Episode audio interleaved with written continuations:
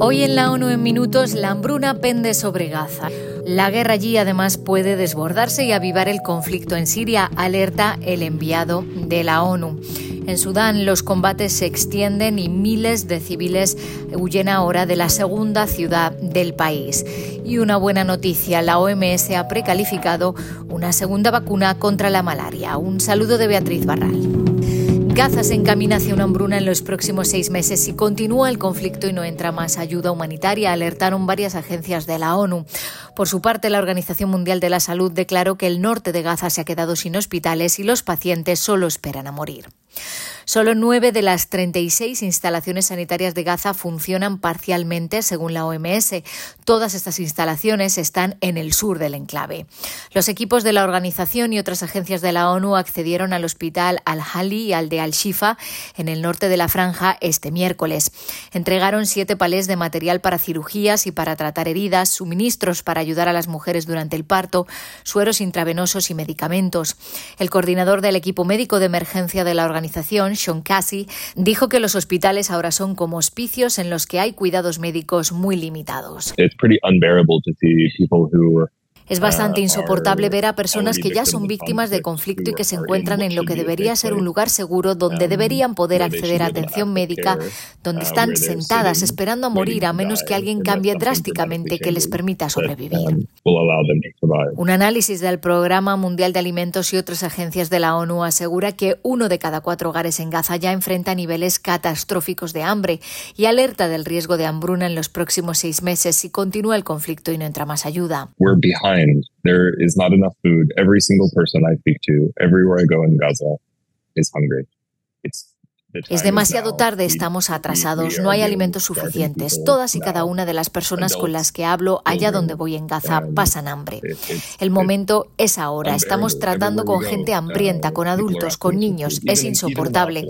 Vayamos donde vayamos, la gente pide comida. Incluso en el hospital me paseo por el servicio de urgencias y alguien con una herida abierta sangrante, con una fractura abierta, pide comida. El enviado especial para Siria ha alertado ante el Consejo de Seguridad de que el conflicto en Gaza puede desbordarse y echar más leña al fuego al conflicto sirio. Geir Pedersen dijo que en las últimas semanas se han intensificado los efectos indirectos de los acontecimientos en los territorios palestinos ocupados a Israel. Según el enviado de la ONU, se han producido múltiples ataques aéreos atribuidos a Israel en toda Siria que dejaron fuera de servicio los aeropuertos de Damasco y Alepo. Actualmente solo funciona el aeropuerto de Latakia, lo que afecta tanto tanto al tráfico aéreo civil como a las operaciones humanitarias de la ONU.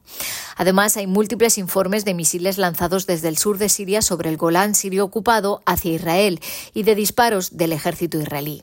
También se producen ataques casi diarios contra posiciones estadounidenses en el noreste de Siria. Peterson pidió a todos los actores sirios y no sirios que actúen con la máxima moderación. Nadie debe hacerse ilusiones de que esta preocupante nueva normalidad de escalada continuada sea sostenible en modo alguno.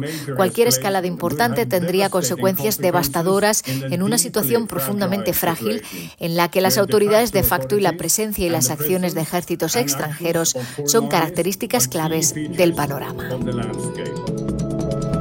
Hasta 300.000 personas han huido de la segunda ciudad más grande de Sudán, Wad Madani, en el estado de Agyasira, tras extenderse los combates a la zona.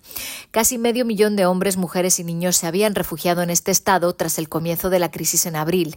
Miles de personas se ven ahora forzadas de nuevo a desplazarse, muchas de ellas presas del pánico, huyendo de los combates entre las Fuerzas Armadas sudanesas y las Fuerzas de Apoyo Rápido. Según UNICEF, al menos 150.000 niños han dejado sus hogares en menos de una semana.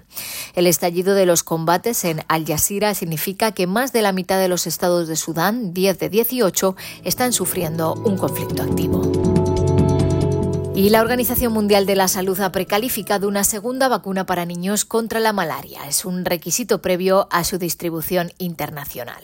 La precalificación de la vacuna R21, desarrollada por la Universidad de Oxford y fabricada por el Instituto Serum de la India, permitirá un mayor acceso, ya que es un requisito para que UNICEF y Gavi, la Alianza para las Vacunas, puedan adquirirlas. Se trata de la segunda vacuna contra la malaria precalificada por la OMS tras la vacuna RTS, que obtuvo el estatus en julio de 2000. 2022. Ambas han demostrado ser seguras y eficaces y se espera que tengan un gran impacto en la salud pública. Casi medio millón de niños mueren cada año en África a causa de esta enfermedad. En todo el mundo se calcula que en 2022 se produjeron 249 millones de casos de paludismo y 608.000 muertes por esta enfermedad en 85 países.